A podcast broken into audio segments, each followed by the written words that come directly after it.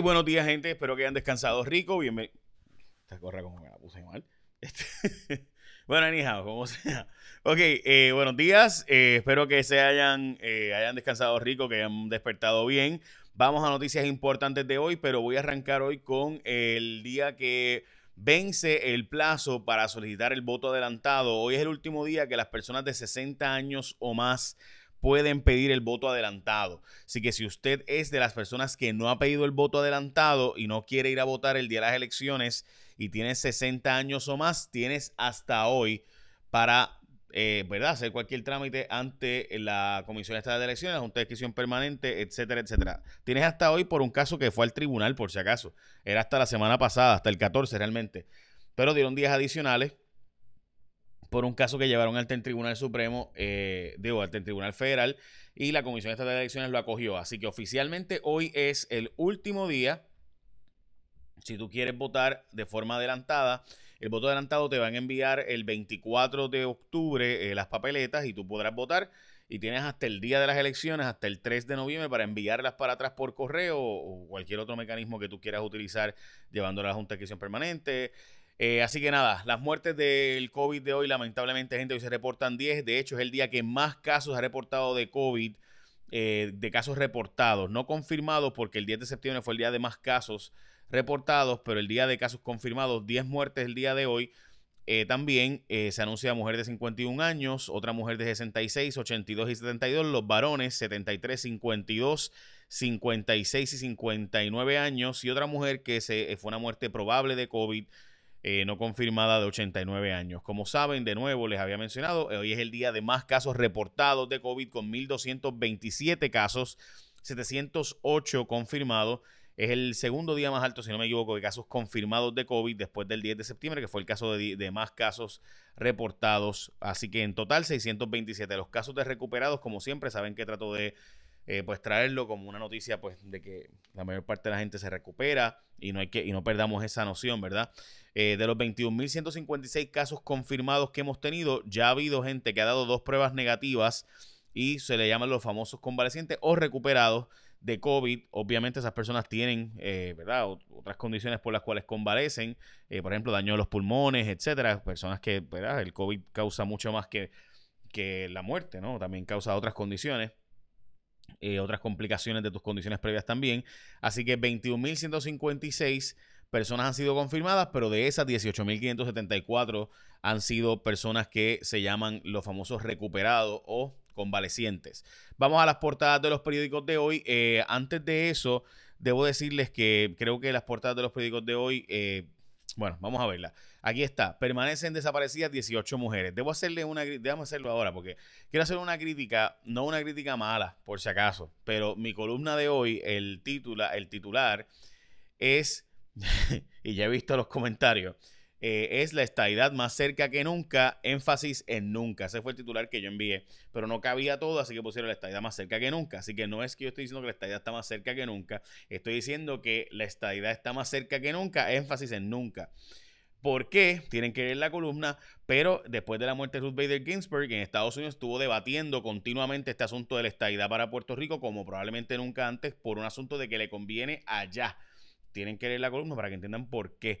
No porque nos convenga a nosotros, porque le convendría a unos grupos en Estados Unidos. Y eso es lo que se está debatiendo y se estuvo debatiendo bien brutal, pero el PNP aquí eso ni se enteró.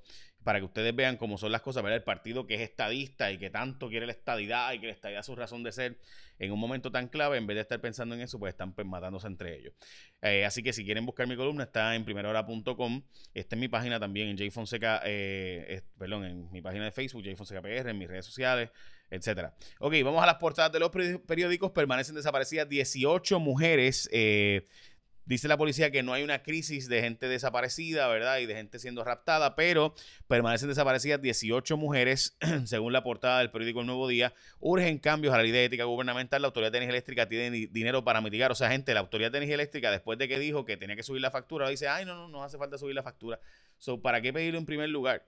Eh, para que ustedes vean lo que es la irresponsabilidad total. Antes, se subía la luz y punto. Pero hay una ley que establece que tiene que ser ahora el, eh, ¿verdad? negociado de energía eléctrica y esa ley fue una ley, hay que darla, ¿verdad? De Batia, eh, el cuatrienio pasado y Ramón Luis Nieves.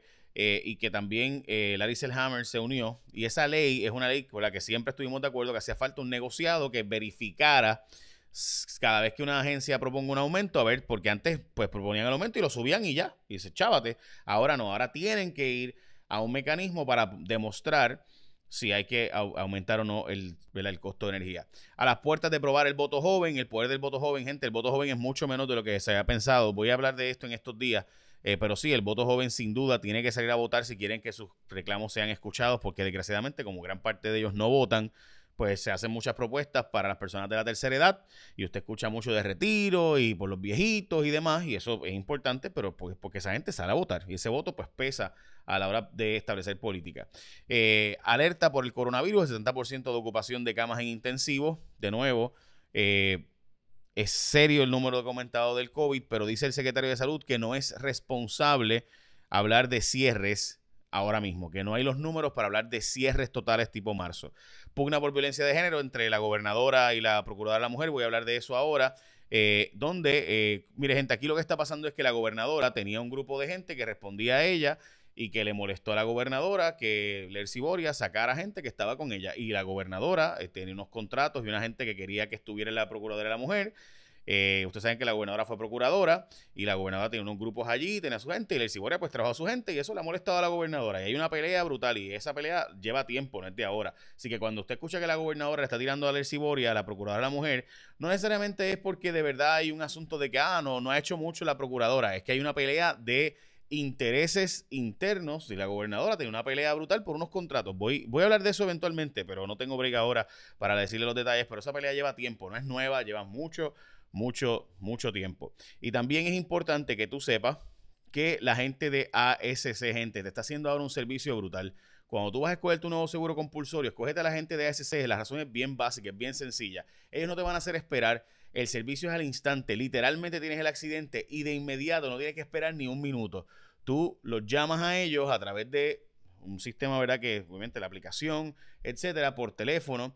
Si tú tienes un teléfono inteligente, tú vienes, vas, vas a tomar fotos, vas a tomar video o de inmediato los llamas por videoconferencia y un experto de ASC te va a atender y te va a hacer la inspección del vehículo 100% remoto y en vivo junto con los expertos de ASC allí mismo. Así que con ese servicio no tienes que esperar a que alguien vaya a tu casa a inspeccionar el carro, tampoco tienes que visitar un centro de servicio para tramitar la reclamación. El proceso es bien fácil. El empleado de ASC te guiará por el proceso y juntos harán la inspección del vehículo desde tu área de trabajo, en tu caso, o desde tu, ¿verdad? Él va a estar en su área de trabajo y tú vas a estar donde tú estés, ¿verdad? Así que ya lo sabes, así de cool. Así que al renovar tu marbete, recuerda que además de la inspección a distancia, ASC te ofrece servicio 24-7 por WhatsApp, Internet, servicio por teléfono los 7 días de la semana. Por eso, escoge a los expertos, escoge a ASC. Para más detalles, búscalo en sus redes sociales como ASC, tu compulsorio.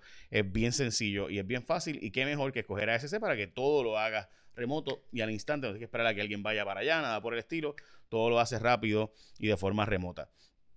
Bueno, 62% eh, de la gente en Puerto Rico ha estado cogiendo cupones después del COVID-19, según el estudio de la Universidad de George Washington hecho en Puerto Rico, que honestamente es un número extremadamente elevado y gran parte de la población, 50 y pico por ciento de la gente dice que le bajó sus ingresos después de la pandemia.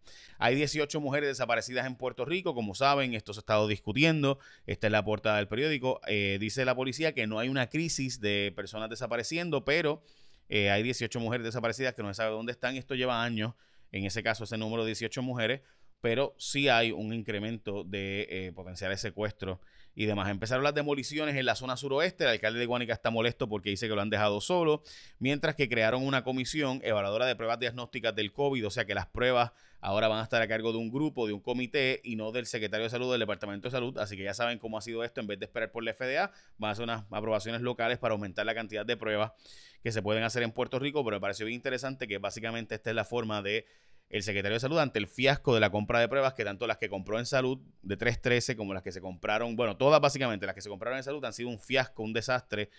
Eh, y pues, este, estas son las consecuencias de haber desarticulado básicamente totalmente el Departamento de Salud bajo el doctor Rafael Rodríguez. Eh, y aquí todo eso se advirtió que conste mi programa de televisión, lo discutimos repetidamente y no pasaba nada. Como ustedes recordarán, se aprobaron 50 millones para comprar computadoras para los estudiantes universitarios, ¿verdad? que no tenían computadora. Pues resulta ser que no se han reclamado gran parte de esos fondos y la noticia me parece a mí que no debe ser que la gente no los ha reclamado. Es que no han podido usarlos porque gran parte de la gente cuando va con sus famosos vouchers y llegan, eh, ven que las computadoras que están disponibles, en los proveedores que están disponibles, son de dos mil pesos, son de 1.500 pesos y si yo lo que tengo es un voucher de 1.000 y no tengo los otros 500, pues no las puedo comprar. Eh, así que solamente se han usado 5 millones de los 50 millones que se pudieran utilizar ahí. Y eso, tengo varias historias que contarles de esa, no los puedo comentar ahora. También identificando fondos, identificar los fondos para los partidos políticos. Estos fondos supone que estuvieran disponibles desde el primero de julio y ahora es que los vienen a poner disponibles a 40 días de las elecciones. Yo, ¿verdad? Estas son cosas que solamente ayudan a los partidos tradicionales en el poder y no a los otros partidos. Bueno, básicamente esas son noticias más importantes de hoy. De nuevo, recuerda que cuando tú escoges ASC como tu seguro compulsorio, es súper cool porque no te hacen esperar ahí mismo, servicio al instante. Tú vienes y allí haces la llamada y haces la inspección a distancia, te van guiando y ya ahí mismo te pueden hacer la oferta, te envían por depósito directo. Así que escógete ASC tú, como tu seguro compulsorio. Es bien sencillo y es bien fácil. Échame la bendición y lean mi columna, que ya sé que ha causado mucha controversia, que yo dijera que la estadía está más cerca que nunca. Énfasis en nunca en el resto del titular, no solo el titular que se publicó, pues no cabía el titular completo. Así que de nuevo, énfasis en nunca y por qué. Vean por qué el PNP, en el momento en que más se habla de estadía en Estados Unidos, ellos la alejan. Echa la bendición. Vaya, que tengan un día productivo.